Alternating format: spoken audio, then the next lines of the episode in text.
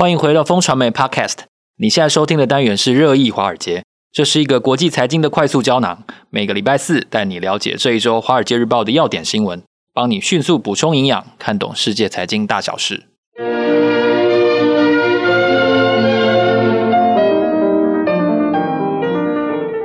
早安，各位听众朋友，大家好。今天是二零二三年三月二日，我是风传媒的财经副总编辑周启源。坐在我身边的是好朋友志杰哥。嗨，大家好。我们是金牛帮帮忙导读电子报的共同作者。今天要在这里为大家导读几则《华尔街日报》的重点要闻。首先是科技的消息哦，一座在普渡大学里面的百亿晶圆厂，它能让美国晶片制造的技术赶上台积电的领先优势吗？哦，这是一个蛮特别的消息，因为听起来在大学里面的晶圆厂应该是没有办法跟专业的等量级关才对哦。那另外一个国际的话题是，北京秘密策动普丁要坐上谈判桌吗？哦，习近平最大的噩梦就是，如果普丁在这次战争之后倒台或者是失势的话，中国大陆在国际的地位是不是被彻底孤立了呢？另外一次金融的一个消息。在快时尚的领域，有有一个新的巨人在中国大陆诞生了。我们看到的是一个，其实我们在导读做过好几次的这个 Shein 啊，这个公司到底它的成长率为什么可以这么快？然后很快速的在全球的快消费的这个时尚业界呢，哦，产生一个非常巨大的话题，就这个品牌在几年之内就取得了跟 H&M 还有 Zara 等量习惯的这样子的地位哦，这是一个很特别的现象。另外是一则在经济方面的消息哦，信评机构标准普尔呢铁口直断说，全球衰退的几率已经非常小了，但有一个风险，大家一定要小心。最后呢，跟大家要在节目后段深谈的话题呢，就是 NVIDIA 最近的业绩好像又很好哦，好过预期。是不是可以择批台积电哦？也就是这个汇集台积电的意思，所以让这个 AI 相关的订单哦，可以让半导体业绩早点的脱离谷底哦。首先要来跟大家聊的就是这个普渡大学，哎，这个大学怎么会有晶圆厂？这哪来这么多钱？百亿啊！他听大学有晶圆厂就知道了，一定是很有钱的实业性质嘛。这个其实主要就是这两年来，其实美国大家都知道，其实新闻也讲很多了。其实晶片短缺对这个美国的产业吼杀伤力真的很强。有估计啦，就是说光是汽车制造业，就是美国的汽车制造业，其实在去年就因为这个晶片短缺，损失了大概两千亿。啊，美金左右的销售，到去年都还还缺，对，在去年还是缺嘛，哈，然后这个很多车都没办法卖，其实有订单，可是交不出车，就整台都做好了，对，其实就是损失了两千亿美元的这个规模，我觉得这个对美国当然是非常痛啦。所以说，老实讲，在这个二零二零年以来，其实就是这个美国。提倡半导体回美国最大的旗手就是他商务部长雷蒙多，他们就这个号召全美，然后提出了大概四十几个这个计划，然后诶，他们也投入了大概两千亿美元左右，创造了大概四万个就业。那当然包括我们台积电啊，还有三星到美国去设厂嘛。那大家都知道这个基辛格就是。英特尔的 CEO 就一再强调说：“哎，去过去五十年，石油决定了我们地缘政治局势。未来五十年呢，其实晶片才是这个最重要的战略物资。所以呢，普普渡大学在一些这个美国晶圆厂的这个帮助下面，他哎，他就创建了一个这个呃专门发展半导体的计划，然后希望呢，在二零三零年之前颁发一千多个证书跟学位。”当然，这个去年七月的时候，有一家美国半导体厂就投资了大概十八亿美元，十八亿美元五百亿左右了哈台币，然后在普渡大学建了一个晶圆厂。大家知道，在校园里面建晶圆厂，可能比较像是之前这个台积电在创业的时候，在工研院里面有一个晶圆厂。对对对，哦，所以他们电费很贵呢。对，台积对啊。这个普渡不知道有没有优惠啦？对啊，这个不过雷蒙多就非常非常希望把。这个啊，半导体制造带回这个美国嘛，他希望这个 Intel 可以考虑啊，把这个呃 Ohio 的这个厂两百亿美元的规模，然后变成一千亿美元的这个工厂，或是说服台积电啊、三星啊，让它的产能啊，从每个月这个两万片提高到十万片的，我觉得这些都是这个美国商务部长雷蒙多他非常非常在促进的事情啊。那普渡大学里面晶圆厂呢，到底会不会啊？我们不要讲说它有量产能力啦，它会不会有昔日在工研院的这个种子的效果，我觉得这其实都还有待观察。特别是大家如果看《纽约时报》的话，虽然我们是华尔街人，不过我们对《纽约时报》也非常关心哦。《纽约时报》最近就访问了在台积电在美国的员工，说：“哎，你们觉得怎么样？”那很多掀起了一些风波，掀起来不小的风波。那这些员工就反映说：“哎，其实到美国不是这么好的地方生产半导体哈。”感觉哦，感觉调的蛮厉害的，就有一些带风向的感觉。对、哦，到底这个决策是不是正确的？老实讲，普渡这个工厂能不能真的扮演当年工研院的这个角色？我觉得这是一个风向球了，大家可以观察。在这个国际话题的方面哦，当然，我想这个俄乌战争已经届满一周年了。乌克兰当初最害怕的一件事情，其实他们也有明讲，就是说他们很害怕这个战争长期化之后，大家就麻痹麻痹了，然后麻木了，我、嗯、就习惯了，然后就战争就是留给他们打，然后大家就是一直源源不绝的供供应物资，然后然后。没有就根本没有然后了哈，就是大家就剩下你的事啦。血血是乌克兰人流，然后这个收获是西方人收获。对，好像没有没有终止的一天哦。所以这个我我觉得这也蛮蛮奇怪的，就是因为确实俄罗斯的外交部长之前也有讲过一句我觉得蛮有道理的话，他说所有历史上的战争都是以谈判结束。对，一定的。对，那所以谈判看来是必然的，没错。只是现在没有人，就大家都不爽开这个口。我觉得现在中国就是担任这个促谈者的角色。大家看到，如果看新闻影片的话，你会看到王毅最近不是跟普丁见了面吗？然后普丁，哦，他最近到处跑诶。对啊，然后普丁对他哇，这个迎接的这个态势，坚定不移的 战略伙伴关系。对，然后跟他谈话的距离啊、态度啊，都对王毅非常的殷勤。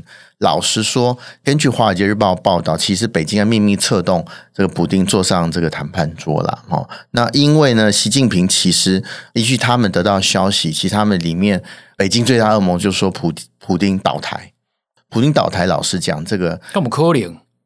不知道啊，我们这个其实是一个黑盒子，我们也不知道状况。不过，我觉得中国既然有担心的话，也许他看到一些苗头。毕竟他的跟他关系比较好。那为什么这个习近平那么怕普丁倒台？老实讲啊，在这个俄乌战争这一年以来，哈，中国对俄罗斯的依赖，哈，虽然俄罗斯对中国依赖也蛮深的，可是北京对莫斯科依赖也加强，特别是在能源啊，特别是在能源，能源中国。加大这个从俄罗斯进口石油的量，哦，现在已经到了大概快两百万桶一天哦，一天啊，中国对汽油啊、呃柴油啊或者航空燃料需求大概是九百万桶一天，所以说你看它已经快到两百万桶。老实讲，已经两成多的石油是依赖俄罗斯。老实讲，这个对于这个呃俄罗斯依赖，北京是越来越。越越深。那如果说普京倒台，老实讲，对他的能源的这个呃输送，我相信会有一些干扰哦。那会有一些干扰呢，特别是这个呃，现在北京对于这个其他中东国家呃相对减少。然后呢，如果说台海有事的话，老实讲，台海是它最重要从中东运油到中国的这个途径。万一台海有事，老实讲，这个中东这方面的原油就送不过来了。所以，俄罗斯原油老实讲对中国非常重要，特别是在国家安全这个考量。我们先不要讲价格。那如果说是以这个观点来看的话，俄罗斯的地位或是普京这个政权是不是稳固，其实对于中国国家安全的这个啊面向其实是息息相关的。如果说这个普京倒台的话，对于呃习近平哦，甚至中国国家安全，特别是能源，我们刚刚讲的，其实就会有某一个程度的担忧。我觉得这个应该是北京最大噩梦，不希望这个事情发生。那其他就不用讲了哈，国际关系啊，然后这个在人权上面的这个联盟啊，哈，这个俄罗斯跟中国都都抓得非常紧。那我们纯粹就是以经济的这个角度来看，看到这个中国跟俄罗斯的关系确实是紧密。万一普丁政权有一些风吹草动的话，对于北京哦的国家安全就会有某一个程度的影响。我觉得这个是这个新闻最重要的地方。对，所以中国大陆跟俄罗斯的这个铁杆的这个战略伙伴关系，确实是需要被巩固的哦。所以他他也不希望他自己变成唯一的。呃舆论的焦点，我相信应该是这样子。嗯，那至于这个我刚才提到这个 SHEIN，这个我我有念对吗吸吸引对，没错，就是 SHEIN，好，就是故意搞一个没有没有看过的字装，就是 SHEIN，装作很很流行。还是说，因为他真的确实这几年声势很大，然后，但我觉得其实他得到的讨论哦，并没有以往的 H&M 或者说 Zara 这么多。因为你看，以前像我们的可敬的同业商周或者说远见，其实都做过关于 Zara 的探讨嘛，哦，还有 H&M 的一些探讨。但 SHEIN 好像就没有，它真的有这么厉害吗？我觉得它为什么叫 SHEIN，其实就是 She 嘛，所以他是从呃女性消费者，对，他从女性服装开始，然后很很硬这样子，所以叫 SHEIN。不会发音的人就是想说啊，对，我我们是一个财经节目哦，不是一个成人节目，我要这些声明一下。不过为什么在台湾没有什么效应？老实讲，它这个起源地是在美国哦。那美国特别是大学，我们上次讲过，美国大学最夯的就是 SHEIN 的这个啊服装，所以它不是一个中国品牌。它是个中国品牌，它的最大生产地是在番禺嘛？哦，我们上次讲过广东的番禺，对，整个番禺城其实都是 SHEIN 的这个生产重镇。那可是呢，它真的开花结果是在美国哦。它美国大学生非常喜欢，特别女女生非常喜欢 SHEIN 的这个 style，跟它的价格当然是很重要，很便宜。对，然后这个新闻呢，最不一样就是说，哎，SHEIN 要上市了。哦，特别他选择美国上市哦，然后他他还敢去？对，哎，这个还还没有被这个管制啊。哦，他在 roadshow 的时候，大家知道上市之前一定会做入路演嘛，对对不对？路演就会透露你的这个营收的数据嘛，啊，预期的价格。对，根据这个《华尔街日报》拿到的消息，就是说他在去年，也就是说二零二二年，他营收大概两百二十七亿美元，那预计今年呢会到突破三百亿美元。那在多亿对明年的话就四百五十亿，很可观的这个成长。好，依据他们的统计，就是 H&M 加 Z 呃 Zara 其实都比不过这个 SHEIN 的成长性。好，老实讲，这个新闻呢，观察的不只是 SHEIN 这个品牌，而是中国跟美国是不是在资本市场真的能握手言和？大家知道之前就。风风雨雨啊，然后中国监管机构好不容易让美国的会计师能够到日中国去查账哦，才解决了这个下市的危机嘛，哈。那 SHEIN 这个老实讲，如果说它真的上市的话，就是中国可能在美国进来最大的 IPO 哦，进来 IPO，如果这么大的品牌在美国这么受欢迎品牌，它 IPO 的这个价格能够漂亮，然后呢，真的能够顺利的。上市，我觉得对于中美在资本市场的关系，我觉得是一个很重要的指标，正面的指标，很重要的指标。但看起来，我我我是比较悲观了。真的吗？对，为什么？就是哥上市当然没问题了哈，但是你看中国不是要求国企不要再用四大签证嘛？哦，就是我觉得那个脱钩的那个气氛还是在，就看看钱能不能推动这些执政者的想法。对，因为像。滴滴，我觉得就是一个很惨痛的例子啊。是的，不过当然滴滴是是另外是很复杂的对对数据啊等等问题哦。那、嗯、希望 SHEIN 能够能够成交，嗯好，贺成交是。那我们接下来看一下这个信评机构标准普尔的一些分析跟预期，你觉得是真的吗？衰退几率已经很小。啊标准普尔没错，标准普尔它有就是标普五百的那个发行机构，对，它身份很多重，它又是智库，然后又是信评机构，老实讲，它又是 market maker，所以它很多不同的身份。那这个呃调查是标普全球，也就是它的这个智库里面讲的啊，智库的预言说全球衰退的几率已经非常小了。它当然有一个保留的变数啊，就是这个有一个风险，那个风险是什么呢？就是工资。大家看到美国现在工资成长率虽然成长率哦有衰退，有往下掉一点，可是它还是成长四个 percent。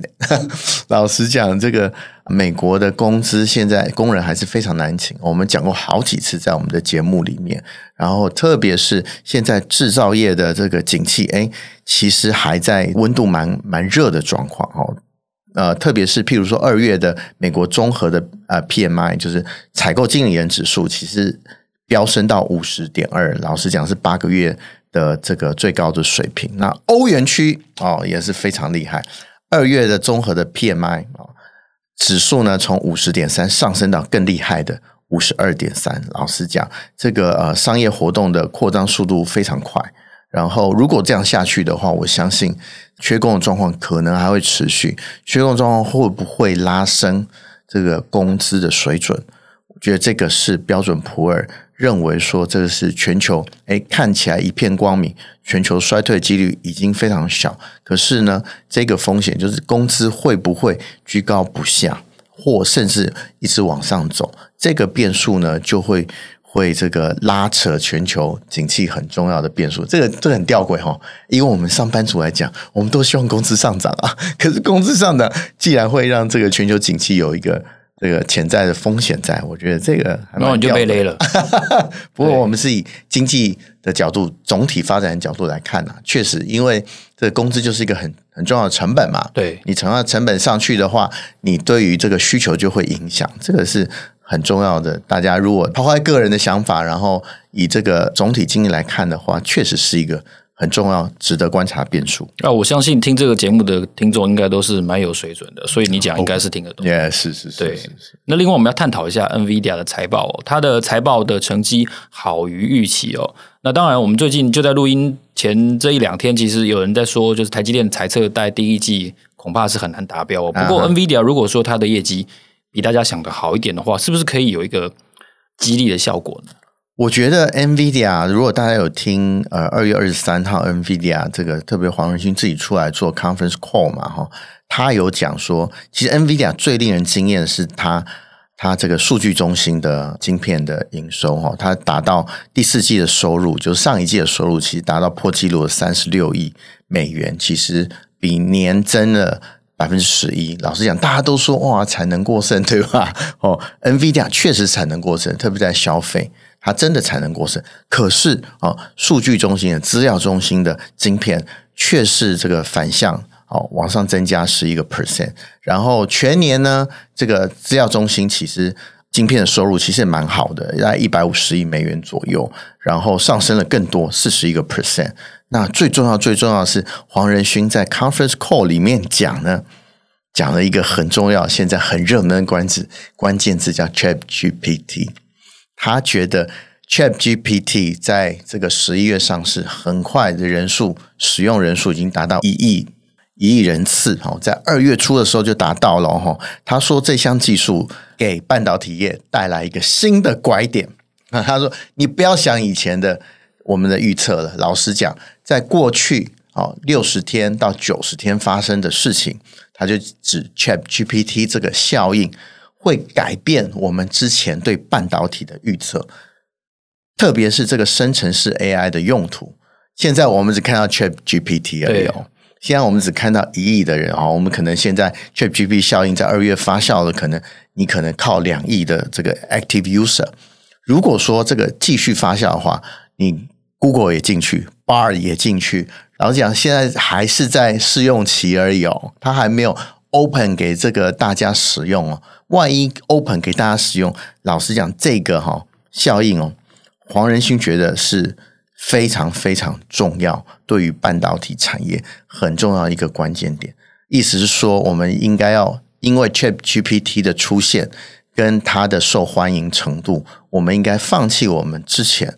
对于半导体这个产业的预测，也就是重新预测，重新预测一下这个未来半导体，因为生成式 AI，也就是 ChatGPT 的这个应用出来啊，会带来这个效应啊。分析师其实预期过哈，就是说现在如果说 ChatGPT 现以它现在每一千万人 active user，就是说使用者，他需要的算力呢，大概是全球资料。中心网络交换器哦，只是交换器规模的百分之四个 percent，然后是这个伺服器 GPU 的大概出货量一个 percent，这个是一千万人的状况。如果说大家如果十亿人，这个我们的这个伺服器 GPU 的总出货量就会超过十个 percent，这个就是很恐怖的这个效应出现哦。